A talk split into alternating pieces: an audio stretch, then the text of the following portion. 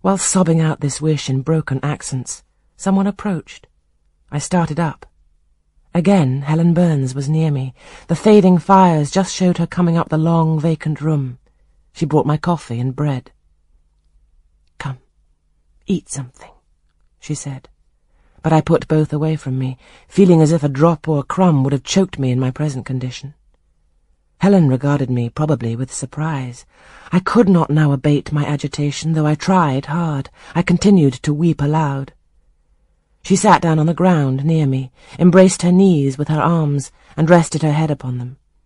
In that attitude she remained silent as an Indian. I was the first who spoke.